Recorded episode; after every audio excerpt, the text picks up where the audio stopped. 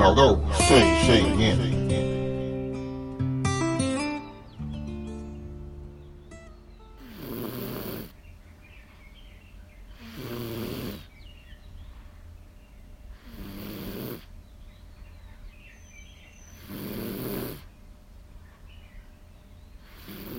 我回想去年第一个寄养孩子回家之后没多久，我们就又接到社工的电话，我们家即将要有第二个孩子来跟我们一起住。我的心情很紧张，比第一个孩子的时候还紧张，因为这一个孩子他还不到两岁，我从来没有跟这么小的小孩子相处过，更不用讲还要照顾他。我记得我刚开始的时候，我就紧张的在网络上面不断的搜寻，找适合的婴儿床，要放在我们的房间让孩子睡。但是因为之前社工在电话里有告诉我们这个孩子他的背景，他说他已经在医院住了一段时间，现在仍然在医院等待进入寄养家庭。我这边先说，香港紧急寄养家庭的数目。其实比起需要的个案来说，是非常非常的不足，所以大多数的个案都需要等待一段不短的时间，等到有适合的紧急寄养家庭出现，他们才能够入住。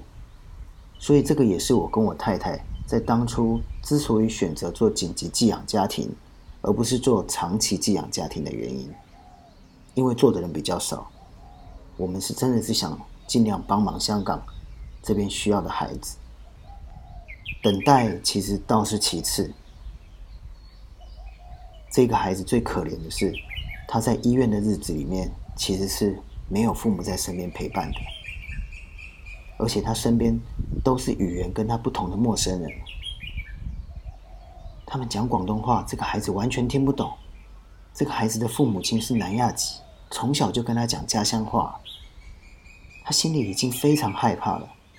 再加上在医院里面，医疗人员真的是很忙很忙，无暇照顾他。为求安全，他们只能用约束带把这个小小的孩子手脚绑起来，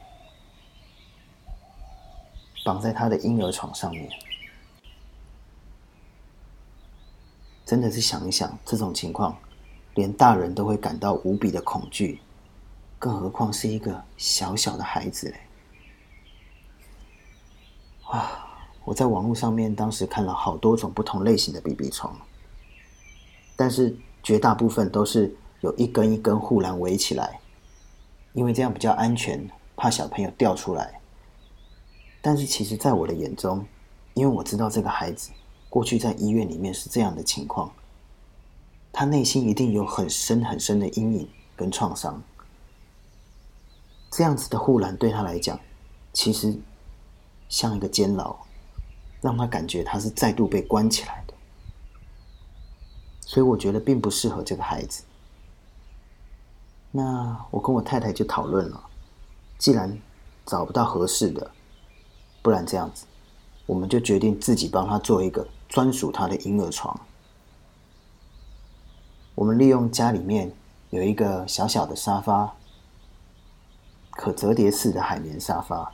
我们自己来改造，就在孩子要来的前一天，我记得那一天，哦，我们缝的好晚了。我们有一块很大的布，我们把它跟沙发用来改造。我记得已经缝到了半夜，应该是接近清晨四点了。我真的受不了了，我好困，好困又好累哦。我就跟我太太说：“哇，我真的不行了，我好累哦。”我觉得你也是超累的，不然这样，我们先睡一下，明天起来我们再弄。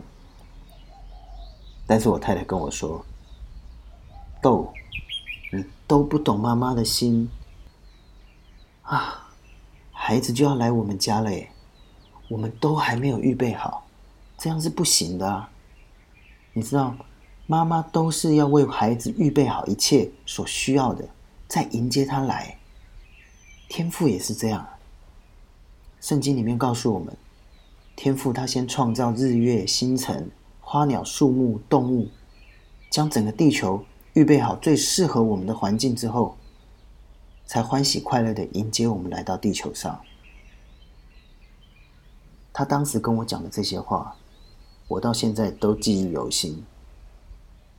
因为第一个，我觉得哇，我好惭愧，我真的是不像他有一个妈妈的心，在都还没看到孩子就这么爱他。